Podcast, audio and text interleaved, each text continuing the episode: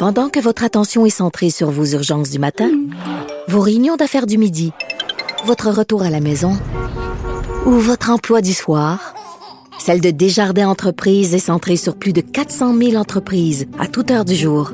Grâce à notre connaissance des secteurs d'activité et à notre accompagnement spécialisé, nous aidons les entrepreneurs à relever chaque défi pour qu'ils puissent rester centrés sur ce qui compte, le développement de leur entreprise. Là, on se pose une question difficile. Vanessa, est-ce que tu es pas prête? Ben, je vais déposer mon café. On dirait que je suis pas prête parce que ça fait depuis hier que je vais en parler, puis j'essaie de trouver les bons mots parce que je sais que ça va choquer les gens à la maison, OK? Puis là, je fais une espèce de mise en garde, là. J'arrête pas de le répéter. Je suis une mère de famille. J'ai trois enfants. On sait tout ça, là. T'as commencé à chuter. Je le sais. Non, mais c'est parce que c'est délicat comme sujet, OK? Euh, il y a un écrivain et une maison d'édition de la Montérégie euh, qui vont être accusés de production de pornographie juvénile et de distribution hein, de pornographie juvénile à cause d'un passage dans un roman. OK? Il y a un, il y a un, il y a un extrait, un passage. un- bon. On raconte dans ce roman-là. Puis là, je vais pas nommer le roman, OK? Parce que je veux pas lui faire de la publicité, parce que j'endosse pas nécessairement ce genre de fiction-là. là. Mais c'est un roman qui a connu un certain succès. C'est un roman qui a été distribué euh, vastement, c'est-à-dire On qu'on en retrouvait- retrouvait au Costco et dans différentes grandes surfaces. Euh, je souligne au passage que quand on retrouve des livres au Costco, euh, c'est parce que c'est un très grand tirage et que le Costco, euh, le Costco estime qu'il y a un potentiel de vente qui est quand même euh, intéressant. Donc, on parle pas d'une petite feuille de chou là, publiée de façon obscure. Là. OK? Euh, dans ce livre-là, il y a une scène de viol euh, d'une enfant de 9 ans par un homme. Qui est décrite de manière Ouais. assez explicite. On l'a pas lu. On veut juste dire qu'on l'a pas lu. J'ai aucune idée de quoi il en retourne dans cette scène. La question qu'on se pose ce matin, c'est est-ce qu'on a le droit de décrire le viol d'un enfant en fiction? Hein? Puis, les gens qui nous écoutent le savent. Moi, je suis auteur. J'écris des livres. euh, j'écris euh, pour le cinéma. J'écris du théâtre. Puis en ce moment, à l'intérieur de moi, il y a un conflit intérieur. Il y a la mère de famille qui a envie de dire que c'est dégueulasse puis qu'on n'a pas le droit d'écrire des choses comme ça. Mais il y a aussi l'auteur qui s'inquiète. Parce que veut, veut pas, c'est de la censure. Puis veut, veut pas, ça crée, si cette affaire-là euh, va en cours, s'il y a une condamnation, ça crée un précédent. Il va avoir de la jurisprudence. C'est un terrain très, très, très glissant. Après ça, est-ce qu'on va, on en a parlé souvent ici à ce micro, Vanessa, de la représentation des crimes dans la fiction. On a parlé cette semaine des femmes qui se faisaient violenter, violer au cinéma. Que c'est un ressort narratif très commun et même Tu sais, là, je le répète, banal. le livre, je l'ai pas lu.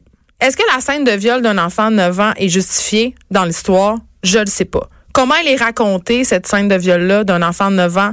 Je le sais pas. À un moment donné, c'est sûr, s'il y a trop de détails, si c'est décrit de façon à érotiser cette scène-là, il y a un- clairement un problème. Mais je le répète, je l'ai pas lu. Donc, je ne sais pas. Je vais pas me prononcer. Tu le liras pas non plus parce que le livre a été Oui. retiré des tablettes dans la foulée de l'enquête policière. Geneviève, Oui. je rappelle qu'on parle d'horreur, donc je suis d'avis que la scène... Mais qu'est-ce que t'en penses, toi? Ah. on va aller dur, là. hein? Ben, c'est ça Ben, qu'on essaie de se poser comme question. C'est que je me dis, on, on prend l'exemple, on se dit, oh, oui, mais on voit tout maintenant à la télévision, dans les films. Puis la réponse, c'est non, parce qu'effectivement, tout ce qui est relatif au viol d'enfants, ce n'est jamais représenté ça, ça à serait bien l'écran. trop graphique. On Ça serait pas. trop graphique, c'est inacceptable. Mais à quel point un livre dans lequel on dit, selon les, les constats des policiers, selon l'enquête, c'est décrit de manière explicite. Le but de l'auteur, c'est de créer des images avec ses mots quand même. C'est pas sans rappeler, je sais pas si tu te rappelles, Vanessa, cette histoire du maquilleur, le spécialiste des effets Oui. spéciaux, qui avait fait des films, euh, en fait, qui mettait en scène un tueur en série qui était très réaliste. Puis lui aussi a eu des problèmes judiciaires, mais il a été, finalement, ça, il a réussi à s'en sortir, je crois. Je pense qu'on était dans une paranoïa collective à cause de l'affaire de Luca Rocco Magnotta parce Un que c'était à peu près dans la même période. Mais en même temps, avec- ça posait le même genre de questions. Est-ce qu'on a le droit de tout écrire? Est-ce qu'on a le droit de tout montrer? J'en, j'en ai pas de, de, de réponse euh, pour vous ce matin. J'en, j'en ai pas. J'essaie de, j'essaie de. Ma réponse est non dans ce contexte, Geneviève. Tu penses qu'il y aurait, toi, tu penses que. Je pense que dans le contexte de l'horreur, euh, ça peut être ça peut être justifié. Mais dans Donc, je ce vais pas empêcher. mais dans ce le Marquis de Sade, le Marquis de Sade a fait une carrière. Je veux dire, il a publié des livres je veux dire, il y a euh, où on décrit des choses absolument Je n'ai pas lu malheureusement l'œuvre du Marquis de Sade. Est-il question d'enfants, Geneviève? Ben, bien sûr, oui. Puis en littérature. C'était une autre époque. Est-ce qu'on peut se dire ça comme excuse? Oui, mais en littérature, on, a parlé de Lolita aussi cette semaine, du mythe de la Lolita. Je veux dire, c'est littéralement euh, Vladimir Nabokov, un livre où on raconte une relation pédophile pendant 400 pages. Fait que le problème ici. Mais il n'y a pas l'acte. Le, problème ici, je pense que c'est ça. C'est les détails. C'est le détail, c'est l'acte en tant que tel. C'est là. C'est ça. C'est là où peut-être moi je décroche. C'est là où peut-être moi je me dis, euh, il y a un, éditeur qui a pas fait sa job. Il y a un écrivain peut-être qui s'est pas posé les bonnes questions. Parce que quand tu écris, tu as une responsabilité. Pourquoi j'écris ça? Pourquoi c'est important de montrer cette scène-là? Pourquoi c'est important de d'amener euh, ce truc-là qui est abominable, surtout quand tu écris des horreurs. Là. Tu sais, un bon exemple, dans ma pièce de théâtre, on utilisait des mots très racistes. Puis ça avait été challengé, OK, par euh, parce que le personnage de mon roman, dans l'adaptation de La déesse des mouches à feu, elle est raciste, Catherine. Elle vient du Saguenay, elle jamais rien vu à 13 ans. Elle, a plein de pensées racistes.